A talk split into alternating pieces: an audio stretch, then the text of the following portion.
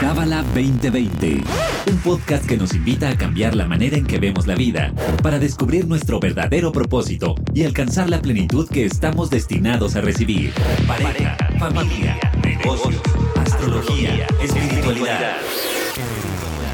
Escúchanos semanalmente para saber cómo aplicar esta sabiduría universal en tu día a día. Bienvenido, bienvenida a Cábala 2020. Yo soy Bianca Pescador y hoy es un episodio muy especial porque no estamos con uno, sino con dos grandes maestros del centro de Cábala. Sara Varela, bienvenida. Gracias.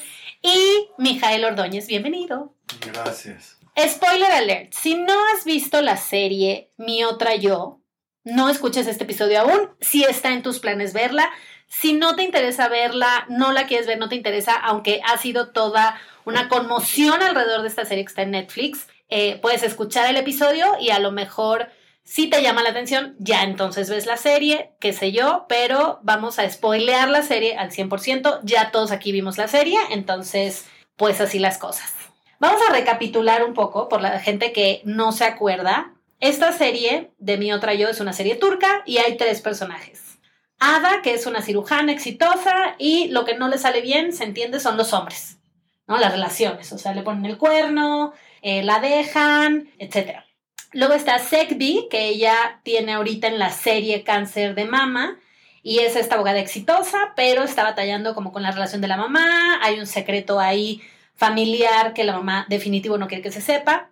Y después está Leila, que es esta como influencer, ¿no? Esta mamá que, que se dedica a las redes sociales porque no ejerce, se supone que sale embarazada, no acaba la carrera, ella lo que se plantea en la serie es que tiene miedo a nadar, ¿no? El cual vence, ahorita vamos a ver por qué lo vence, pero em, esta serie está basada en el libro Este dolor no es mío, que ya sé, hay varias personitas por aquí que ya lo están leyendo. Entonces, la primera pregunta que tenemos, que siento yo que es para Mijael, es ¿qué son las constelaciones o terapia sistémica? ¿Hay una diferencia entre esas dos? Sí, buena pregunta. Son, son eh, dos cosas distintas. Las constelaciones surgen de la terapia sistémica, pero no, no exclusivamente. Las constelaciones tienen también como antecedentes el chamanismo africano y bueno, la espiritualidad del hombre que las desarrolló. Y ya alguien antes las había hecho, antes que Bert Hellinger, aunque con un poco distintas. Pero la terapia sistémica es una, en palabras simples, es una terapia que considera como el marco de referencia a las situaciones que está viviendo la persona, el sistema familiar completo. Y entonces las cosas que vive la persona se exploran desde la familia como un sistema de organización al cual pertenece el individuo. Ahora, hay personas que pueden hacer terapia familiar sistémica, terapia sistémica, terapia así como de, sistemas familiares, sin hacer constelaciones. Esto, esto es Ah. previo a las constelaciones familiares. Ahora, las constelaciones familiares es el método desarrollado por Bert Hellinger, sobre todo en grupo, como se muestra en la serie, es un método en grupo que al principio causó mucha controversia, como lo es en la serie, porque en el grupo se eligen personas para que representen a alguien de la familia o, al, o a la misma persona que, que está haciendo una consulta, que está yendo a una sesión. Y lo que es muy intrigante y muy controvertido es que las personas empiezan a sentir sensaciones y sentimientos que no les pertenecen, sino que le pertenecen a aquel a quien representan. Entonces, no hay una explicación científica lo suficientemente sólida para, eh, para que sean aceptadas y entonces es por eso que hay muchas personas que lo consideran charlatanería o que no sirve y hay muchos que lo prueban y dicen hay algo un poco, un poco extraño, hay algo un poco espeluznante, aunque sí hay, digamos, eh, en, los estudios más avanzados en ciencia, en, en biología y en física, sí hay una explicación para lo que sucede, pero no es este el momento para hablar de ello. Ok. ¿Qué hay de esto eh, de siete generaciones? O sea, que nos afecta lo que le pasó a siete generaciones atrás. ¿Sí es real? Mira, eso de siete generaciones es uh, como un concepto tomado de los nativos americanos, realmente, no de las constelaciones. Las constelaciones también se han nutrido mucho de sabiduría indígena, nativa americana, africana, aborigen de Australia, y los nativos americanos tienen el concepto de siete generaciones. Y hay dos versiones. Yo he escuchado dos versiones de directo de nativos americanos. Una es que nos afecta lo que sucedió siete generaciones atrás, que eso es bastante. Casi muy poca gente sabe realmente, conoce así, incluso un, un solo miembro de su familia siete generaciones atrás. Pero la otra es que, bueno, en realidad se referían a tres generaciones hacia atrás y nosotros la en medio y tres generaciones hacia adelante. Y entonces, donde siempre hay que tener en cuenta para algo importante a siete generaciones, a las tres anteriores, a la mía y a las tres que siguen. Y como sea que se aborde, así, el concepto de siete generaciones es muy poderoso, ¿no? Ya sea que sí, definitivamente nos afectan cosas de siete generaciones y más, 10, 15, 20 generaciones atrás también porque vivimos dentro de fractales emocionales, fractales de conciencia, y también vamos a afectar a otros, varias generaciones al futuro, varias, seguro. E, eso es indudable, eso, no, eso es, es comprobable. Oye, Miguel, ¿y tiene el mismo efecto hacerlo en grupo de personas que con muñequitos? Es mucho más poderoso en un grupo de personas, siempre. Los muñecos, digamos que ayudan, pero nunca los muñecos van a recibir tanta información como la recibe un ser humano que se pone al servicio del sistema familiar de alguien más y empieza a recibir información sensorial, información en imágenes, en pensamientos. Entonces, si bien las constelaciones individuales funcionan, como cuando la persona, como en la serie lo muestra, la persona le urge, no tiene posibilidad de ir a un taller, eh, bueno, ok, hazlo con figuritas o con, con piedras o con cristales, pero hay un sesgo y el sesgo es tanto en la propia persona, el, el consultante, como el terapeuta. Que es, si el terapeuta cree que no tiene un sesgo, entonces probablemente tiene el sesgo más grande que todos. ¿no? Todos tenemos que reconocer que tenemos un sesgo, que hay cosas que no veo y que cuando hay una constelación en grupo, ahí el sesgo se reduce mucho, muy, considerablemente. Entonces, si a mí me pregunta alguien como, ¿quieres constelar? Eh, ¿Qué es mejor, individual o en grupo?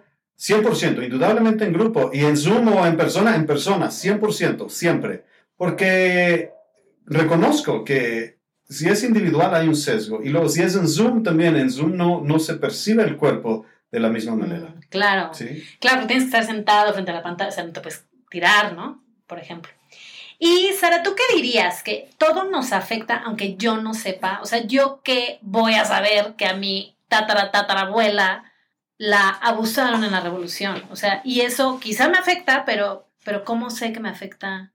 E, es súper buena pregunta porque a veces no sabemos exactamente lo que pasó, aunque es bueno averiguar. Eh, incluso puedo contar en, mi propia experiencia cuando descubrí ciertas cosas, indagué hasta más profundo. O sea, fui, pregunté a mi abuela o a mi mamá qué pasó allá, si sabe de algo, porque sí me interesó saber desde dónde vienen ciertas eh, formas de actuar o, ciertos eventos que yo sentí. Entonces, definitivamente nos afecta todo lo que está pasando. Si vamos a estar como todo, y como dice la Kabbalah, como todo, nosotros decidimos cómo nos afecta. Si vamos a ser proactivos o si vamos eh, eventualmente o sea, superarlo o si vamos a estar afectado a lo, a lo negativo de eso, como, como está viendo en la serie. Bueno, o sea, alguien que está afectado por algo que pasó. Se escucha todo, Sí. sí. Alguien que está afectado por algo que pasó y por eso desarrolló, por ejemplo, la enfermedad que tenía, porque no estaba resuelto eh, este tema. Sin embargo, siempre tenemos que saber que podemos hacer algo. Entonces, sí nos afecta, o más bien no, no es que nos afecta, sí nos habla y tenemos que considerar que hay alguien que quiere ser o visto o eh, considerado en, la, en el sistema y por eso yo siento todo lo que siento. ¿Tiene que ver con el ticún? Todo tiene que ver con el ticún. Exacto, sí. Pero también yo, yo considero que muchas veces agregamos a nuestro tikkun, a nuestro tikkun cosas que son innecesarias. Agregamos ciertos comportamientos que no, que no son necesarios para nosotros ejercer nuestro tikkun necesariamente. todo tiene que ver con nuestro tikkun, pero nuestro tikkun también está allá para que salimos adelante y que seamos lo que necesitamos ser en nuestro potencial, o sea, que, que, que vamos a ejercer, ejercer verdaderamente nuestro potencial verdadero.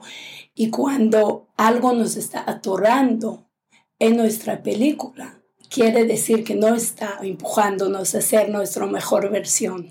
Entonces, por eso es, es, importante considerarlo, pero no agregar nosotros ciertas eh, partes de nuestro ticún que no nos va a ayudar a mejorar. Ok. Y, a ver, Miguel, otra pregunta. En la serie, yo pienso que porque es ficción y hay que acomodarlo todo a 50 minutos, 55 minutos, pero la duda es si casi casi el terapeuta es adivinador, ¿no? O sea, como que alguien, eh, no sé, el que está interpretando a la abuela de Leila, por ejemplo, como que le hace así, se toca el cuello y entonces el terapeuta luego, luego sabe que fue en el mar y que la mataron y que por eso ella, ¿no? Casi casi que tiene miedo de nadar y entonces ella nada y, y honra además a la, a la, abuela. Pero casi, casi, la, la, pregunta sería, o sea, son casi adivinadores y si los cambios son tan rápidos y siempre positivos. Esa se me hizo muy buena pregunta. Mira, la, la, lo de la primera, que si cómo adivina el, el terapeuta ahí en la serie, se conjuntan dos cosas y hay una tercera y en realidad es una buena llamada de atención, es una bandera roja. Se conjunta el entrenamiento. Las constelaciones, un buen constelador, así les llamamos, un buen constelador, tiene 10.000 horas de vuelo, así tiene 10.000 horas de práctica, ¿no? como este concepto que dice. Y entonces ha visto muchos casos y en realidad lo que nos afecta a los seres humanos, así no es así tantas posibilidades.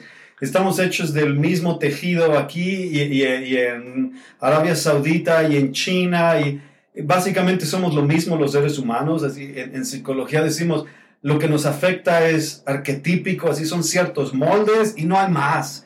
Así no hay tantas posibilidades. Y todas las atrocidades ya ocurrieron y solamente se están repitiendo.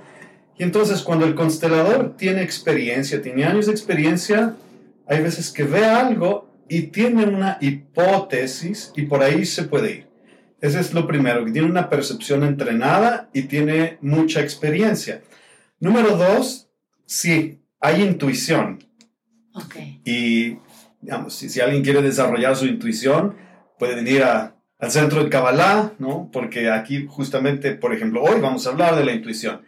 Pero sí, el constelador puede tener una intuición y, y puede explorar esa posibilidad, aunque también puede equivocarse. Y ahí es donde está el peligro, porque hay personas, y esto lo digo para alguien que nos está escuchando y quiere ir con un constelador, el constelador se puede equivocar, sí, absolutamente, y también puede decir cosas que no son, el propio Bert Hellinger, que desarrolló esto de las constelaciones, tenía una intuición, pero él reconocía, decía, eso no es, no va por ahí, me equivoqué. Incluso hacia el final de su vida, cuando ya eh, eh, tenía esta robustez en la sabiduría de, de su práctica, él más bien evitaba sacar conclusiones aceleradas y evitaba decir lo que hacen en la serie ay, fue un ahogado, fue... Puedes preguntar, pero no sacar una conclusión tan rápida y tan acelerada porque hay un peligro. Te voy a contar rápido una situación. Hay personas que sospechan si son hijos de su mamá o de su papá porque hay rumores, porque no lo tienen muy claro, porque en la familia se dicen cosas. Y entonces van a una constelación y dicen, voy a constelar a mi mamá y voy a ver si es la real o no. Ah, y es como, eh, en la constelación me va a decir si la que yo creo que es mi mamá sí es o no es. Y Hellinger decía, dejen de hacer eso. Con las constelaciones no se juega porque pueden causar un gran daño. Y hay muchos consteladores que pueden caer en esto. Y ahí es donde es, importante resaltar que si el constelador no tiene una práctica espiritual seria, profunda, como lo puede ser la Kabbalah, eh, puede caer en graves errores, como un poco lo, lo, como que por ahí lo sugiere la serie, ¿no? Y ahora me pregunta sobre los cambios, qué tan rápidos o qué tan lentos son, eso depende de la persona, depende de su sistema familiar, depende de los tiempos, depende de algo que es incontrolable para nosotros. Yo he visto gente que va a una constelación y al día siguiente me dicen, mi, mi, papá me llamó, como que se empezaron a arreglar las cosas, estamos bien, nos dimos un abrazo que no nos habíamos dado hace 10 años, se debe a la constelación. Y hay otras personas que van a una constelación y como que un año después empiezan como a ver cambios, ¿no? En verdad, un año después. Pero por otro lado también hay personas que pueden ir a una constelación y, no sé, eh, sienten un cambio, pero 10 años después siguen sintiendo el cambio de una sola constelación.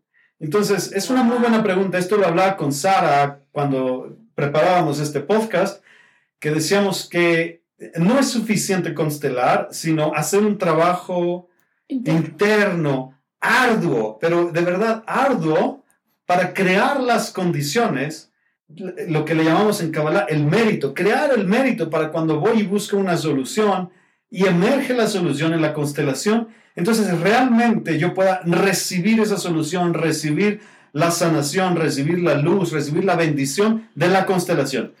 Porque también he visto lo opuesto. Hay personas que van a constelar y su vida sigue igual. Igual, como si nada cambiara. Y entonces también hay personas que vienen y dicen, es que yo ya fui a constelar con fulano, sutano, perengano, y como que todo sigue igual, ah, como que nadie puede conmigo. Sí, ni tú puedes contigo mismo tampoco. Sí, Pues yo tampoco, sí, porque no, no has creado las condiciones de transformación internas suficientes, no has creado el mérito para recibir una resolución importante a nivel del alma, para recibir lo que le llamaríamos una corrección. Entonces, hay personas que pueden ir a 20 constelaciones y como que medio siguen igual, y hay otros que pueden ir a una, y esa constelación les cambia la vida. Les abre lo que tiene que abrir, por, porque justo lo que dijo Miguel, o sea, este mérito, por decir, todo esas respuestas que uno está buscando es luz. Pero si uno, como, como todo, como, como aprendemos en Kabbalah, la luz es algo que tiene que venir de una forma balanceada en nuestra vida, de una forma que, que, lo ganamos y que lo trabajamos por ella. Y ese es el trabajo espiritual. Si uno sabe, está recibiendo esas respuestas, pero no necesariamente está, sigue después a trabajar de uno mismo y de ver y reconocer siendo sus errores o siendo este, el comportamiento que tiene que cambiar o la conciencia que tiene que cambiar, sea lo que, lo que sea que es lo que tiene que transformar, es una transformación interna. Y eso es lo más importante, porque si uno va nada más como puede convertirse en un show que uno ve todo lo que está viendo y es como está proyectando en la pantalla lo que, lo que la historia de su vida, pero no capta verdaderamente el mensaje. Y el mensaje es muy importante captarlo. Okay. Porque hay, a veces hay varios mensajes. O sea, de, de, mi experiencia, a veces lo que uno recibe es, wow, sí tengo que trabajar y sí tengo que hacer mucho trabajo, porque si no lo hago, sigue este como este rueda que da vueltas y vueltas y, y las cosas van a seguir igual. Y mira, regresando a la pregunta que hiciste respecto a si era lo mismo las constelaciones individuales, en sesiones con muñequitos o en un grupo, y que te dije, definitivamente, cualquier constelador que se respete te diría, es mucho más poderoso en grupo, por el cuerpo, por el campo de información, por el campo de energía, el grupo es mucho más fuerte. Y hay una pregunta que es, es muy, muy fácil de observar, de contestarnos, es, ¿Qué dirige la constelación? ¿Qué lo dirige? El alma, punto. El alma. Y ahora, si la persona, el consultante, no tiene conexión con su alma, entonces, aunque el constelador sea muy bueno, de hecho, si es muy bueno, el constelador llega un momento, como yo lo vi con Bert Hellinger muchas veces, que decía, ya no puedo hacer nada más por ti. Así, hasta aquí llegué, pasa a sentarte, ¿no? Y entonces no tenían un final feliz. Así, hay veces que Bert Hellinger decía, por ti no puedo hacer nada. Porque la persona no tiene conexión con su alma, no tiene transformación interna, no tiene mérito. Muchísimas veces, muchísimas veces vi a Bert Hellinger, venía alguien y le decía, tú conmigo nada más estás jugando, me quieres poner a prueba, por favor regresa a sentarte.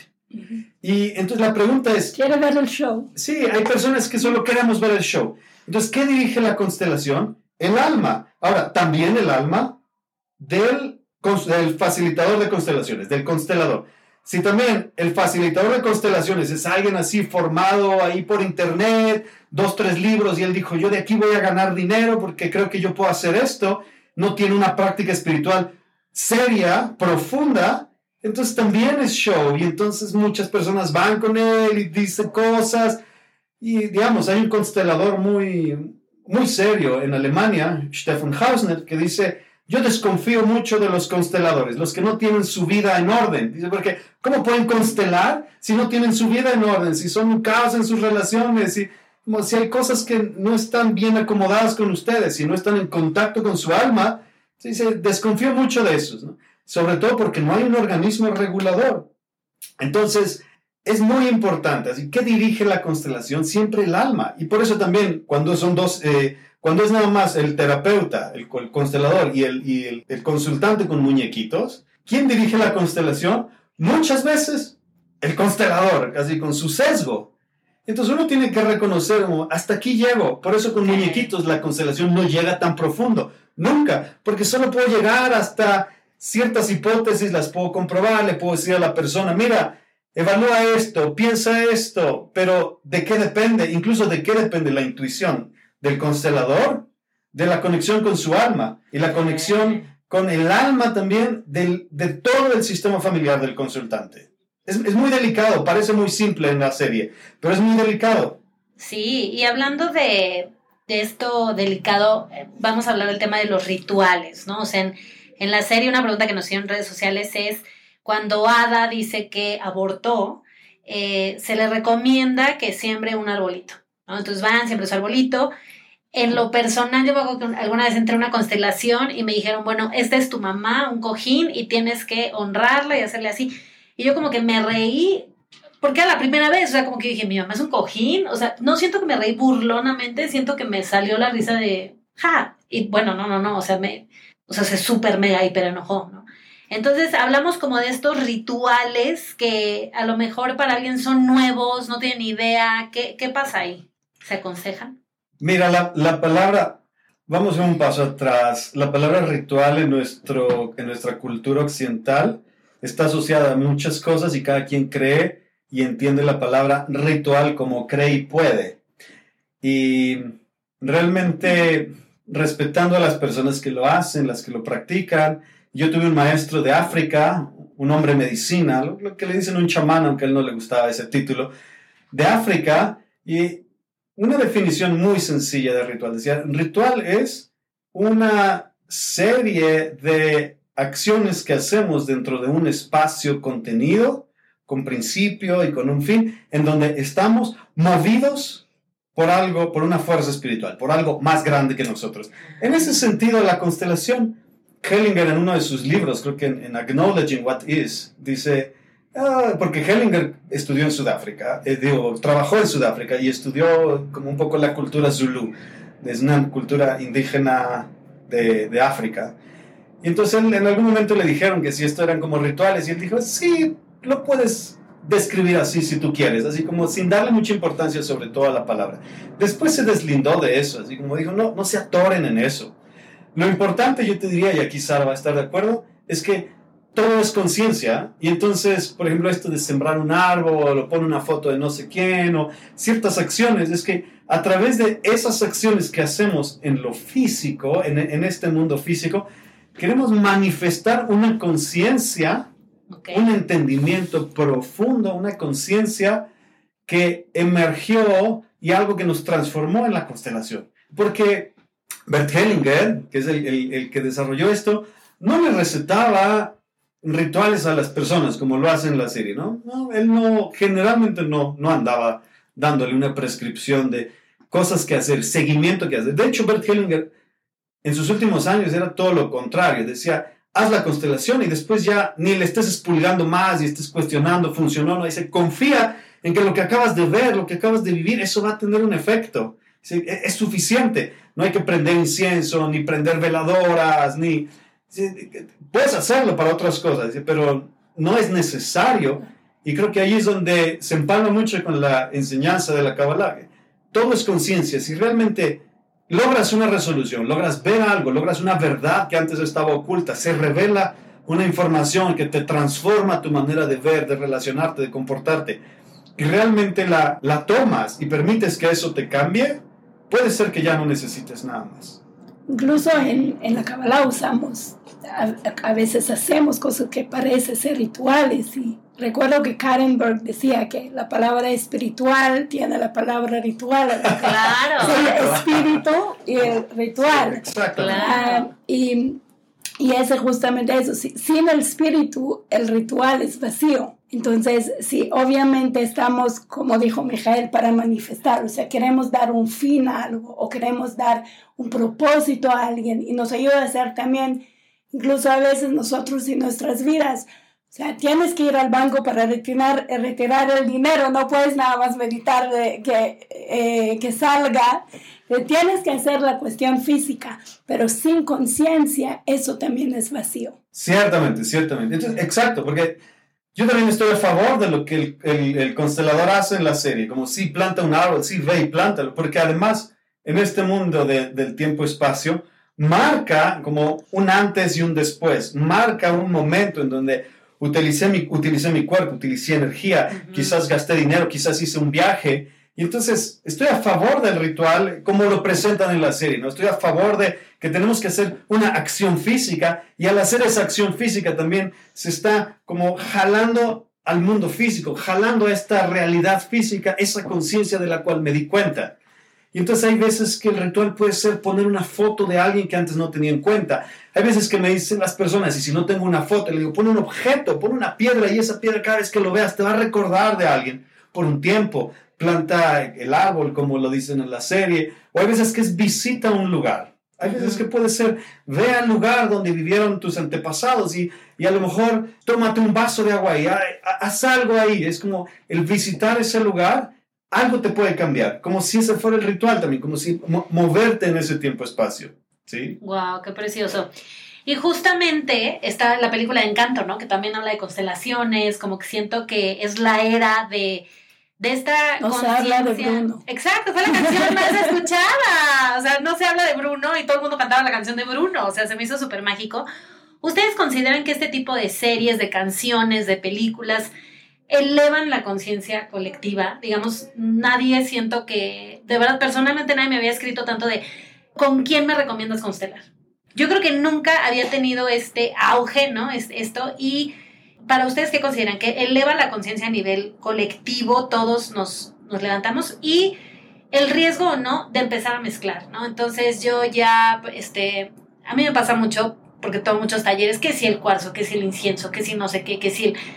Y de repente hay una mezcolanza que ya uno no sabe si traes el hilo rojo o a San Benito o, al, o los siete chakras, ¿no? El otro día mi mamá me regaló una pulsera de los siete, chakras y lo traía porque me la dio mi mamá. No por los siete chakras, pero ya parece que, o sea, ¿qué riesgo hay aquí? Creo que otra vez regresamos a lo que es la conciencia. Porque alguien que tiene verdaderamente una conexión con su alma y sus raíces están bien fuertes, sus, eh, arraigados, lo que es la práctica espiritual, puede probar de todo y puede incluso eh, aprender muchas diferentes cosas y eso solamente va a agregar a lo que, a lo que ya sabe. Pero si muchas veces, eh, y, y bien vemos que hay personas que solamente quieren ser lo que llamamos eh, spiritual seekers, este, lo que quieren nada más, eh, no solamente probar, pero es como más para el inte- intelectual, más para la parte chismosa que tenemos de saber y no verdaderamente para trabajar internamente. Entonces e- es súper importante saber de dónde vienes, de dónde partes, por qué quieres llenarte de tanta información o de tanta sabiduría, porque tanto la sabiduría tiene, puede ser sabiduría de saber y de co- conectar, como lo que dice la Kabbalah, que es, es para, de verdaderamente, y la, la porción de, de Bereshit, la, primer, la primera palabra es saber, es, es, es saborear, es verdaderamente conectar con quién eres, con tus raíces, con tu, con tu alma, o solamente lo aprendo porque quiero saber más, quiero inflar mi, mi ego. Eso, eh, yo creo que de allá tenemos que verdaderamente partir. Sí, y, re- y retomando tu, tu pregunta también, yo creo que hay un despertar, y está claro, hay un despertar en la humanidad hacia una elevación, hacia sanar, hacia más reconciliación, hacia más inclusión, pero al mismo tiempo, como dice el Zohar, también está viendo lo opuesto, también hay más frivolidad y hay más destrucción y hay personas más disociadas y desconectadas y hay personas pisoteando a otros. Estamos viviendo como una época en donde está muy claro que por un lado hay un gran despertar del colectivo y hay más oportunidades para sanar que nunca y eh, simultáneamente están ocurriendo cosas atroces, cosas eh, muy dolorosas, están ocurriendo cosas horrendas. Entonces, nada más como una sugerencia, como retomando tu pregunta, y creo que es válido para, no solo para alguien que quiere constelar, sino alguien que quiere resolver cualquier cosa. ¿Cómo, cómo saber con quién constelar? Tienes que estar en contacto con tu alma porque si, y, confiar en que tu alma te guíe con la persona indicada para ti. Y ahora, y si una persona está haciendo una práctica espiritual, una práctica espiritual seria, ¿sí? con, con profundidad, como lo hacemos aquí en el centro, entonces tu alma, la luz de tu alma, te guía con la persona indicada. Porque al mismo tiempo, en este momento está viendo, estamos inundados de charlatanes y oportunistas y gente que nada más hizo cursos y quiere venderlos. Y entonces hay gente muy lastimada y hay gente que puede caer en malas manos y lo hemos visto con todas estas sectas de coaching y de superación personal en donde abusan de las personas y abusan del dinero y abusan sexualmente. Y las constelaciones, como cualquier otra disciplina, no está exenta porque las constelaciones las, las llevamos a cabo seres humanos. Y entonces no está exentas las constelaciones de que haya alguien que lo hace con mala intención o que lo hace de manera deficiente el fin de semana me preguntaba una persona, oye, ¿cómo, cómo saber con quién constelar? Y le digo, pues averigua bien. Si, si tuvieras que hacerte un procedimiento dental y, así muy delicado, ¿irías con cualquier dentista con el que te recomendó tu prima, con el que te dijeron por ahí que viste en la calle? No, ¿verdad? Porque es, algo delicado. Y, y, si no lo haces bien puede ser doloroso y, y, puede tener consecuencias muy graves. Lo mismo, lo mismo si vas a atender algún aspecto de tus relaciones personales íntimas, si le vas a abrir tu campo de energía a alguien lo mismo si quieres explorar tu alma. Tienes que ir con alguien en quien confías eh, eh, esos aspectos profundos tuyos. Alguien que tiene una práctica espiritual, alguien a quien respetas. Y no está más preguntarle por sus credenciales. Yo siempre les digo, pregúntale dónde estudió, con quién estudió, cómo se entrenó, cuánto tiempo lleva haciéndolo, porque de otra manera podemos caer en malas manos. Sí, podemos caer siempre en malas manos, siempre. hay, que estar, hay que estar atento. Por un lado, teniendo una práctica espiritual, y eso es lo que hacemos aquí en el centro, tener una práctica espiritual consistente, intensa, seria, constante, para entonces que la luz de nuestra alma nos lleve hacia la mejor versión de nuestra sanación. Si vamos a buscar una terapia, la que sea, que nos lleve con el mejor terapeuta, en, en el mejor momento y con receptividad. Y por otro lado, en el 1%, revisar credenciales, revisar currículum, de dónde salió, quién es esta persona, etcétera. Sí. que a veces creemos que se van a ofender, pero también siento que en las redes sociales es muy engañoso. ¿No? O sea, yo conozco terapeutas serios, profesionales con 500 seguidores y grandes, grandes estafadoras con vidas destrozadas dando clases de no sé qué con 120 mil seguidores y que uno se deja llevar, ¿no? Con, con, este brillo del seguidor de, ay, no, si tiene muchísimos es porque es buenísimo. Entonces, yo creo que ahí hacer esta tarea de, oye, pero tú dónde estudiaste y todo, y que si la persona se ofende es mala señal, porque pues quiere decir que como que ve cuestionado esto, ¿no? Y que alguien que estudió y que tiene el currículum, pues te lo va a decir. 100%.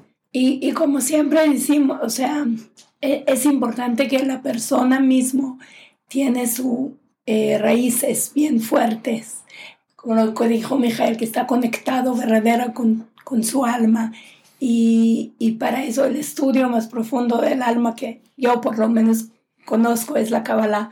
Creo que están de acuerdo conmigo que si, si podemos hacer un, eh, un comercial aquí, empezar a estudiar, estudiar eh, Kabbalah 1, por lo menos saber el propósito por el cual viniste a este mundo, por lo menos saber cuál es este sistema universal que todos estamos viviendo en ello y cómo no dar tanto, tanto energía justamente a eso, al, al, a lo físico, al, a lo aparente, sino que hay como mucho más que eso. Claro, precioso. Oigan, pues muchas gracias por su tiempo, por su sabiduría. ¿Algo más que ustedes quieran agregar? Todo muy bien. Perdón, mi voz. Sabes, está haciendo un gran esfuerzo, pero no, muy bien, ¿eh? muy bien eso de, de la voz de, de, acá. Y pues gracias a ti también por escuchar. Eh, nos escuchamos la próxima semana. Bye bye. Este episodio fue traído a ti por el Centro de Cábala México. Síguenos en Instagram como Cábala MX. Visita cábala.com, elige el idioma de tu preferencia y entérate de todos nuestros eventos.